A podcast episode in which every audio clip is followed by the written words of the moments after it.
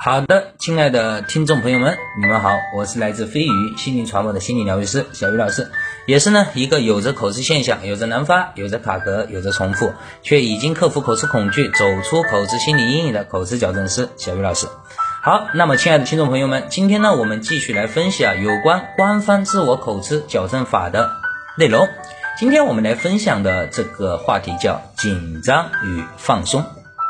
恐惧使肌肉。过使肌肉紧张过度，所以啊，肌肉的放松是治疗的一个主要的目标。紧张呢，因恐惧而产生，在激发患者口吃的过程中扮演了关键的角色，也是患者语言困难直接诱因。如果并不要求我们自己的语言毫无瑕疵的话。那么你的口吃现象就不会有现在这么严重，或者说至少你口吃的时候也会轻松很多。那么压力是如何产生的呢？这个很难回答。据说催眠术对于减轻压力有帮助，但是如果你能够通过某些催眠术方面的治疗减轻或者消除自身的压力，那当然是再好不过的了。但是很不幸的是，没有任何迹象表明催眠术是有长期疗效的。还有另外的一种方法可以帮助减轻压力，许多患者都曾经体会过：当你喝了某些酒精饮料，或者处或者处于轻度醉酒的这种状态下，我们呢会有一定程度的放松。虽然啊，这种方法通常会减轻患者的压力。同时，在大多数情况下，口吃患者的口吃现象也会减轻很多。但是，我们只能非常遗憾地说，这种效果只是暂时性的，而且这种方法明显是不值得推荐的。很不幸，我们呢也不想给患者推荐任何的药物，镇静剂实现不了口吃矫正的目标。有人提议说，放松练习可以帮助患者减轻或者消除他们所体会到的紧张感。如果患者可以通过放松练习的过程来消除紧张，并且这种效果是能够持久的话，那么这种放松练习绝对是一个了不起的治疗口吃的方法。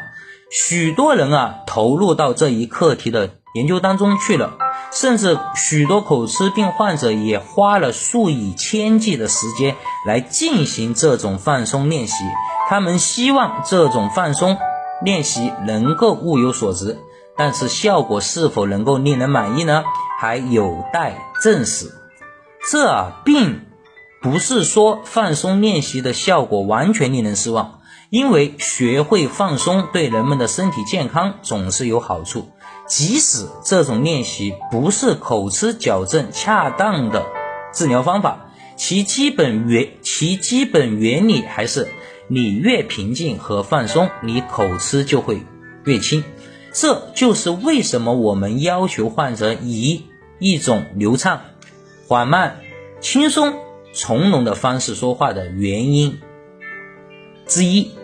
因为这有助于你更加平静、放松式的进行交流沟通。比一般性的放松更为实用的是特定的肌肉性放松。如果你能够确定你的紧张感处于在身体的哪个部位，那么可能你就应该去学会在说话时放松这一些肌肉。你可以找到。一些不同的放松肌肉的练习方法，他们在特定的环境当中对你会有所帮助的。这些练习仅仅涉及某些肌肉，这些肌肉包括控制你的嘴唇、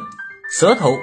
口腔、呼吸的肌肉，以及某种程度上也包括控制声带的肌肉。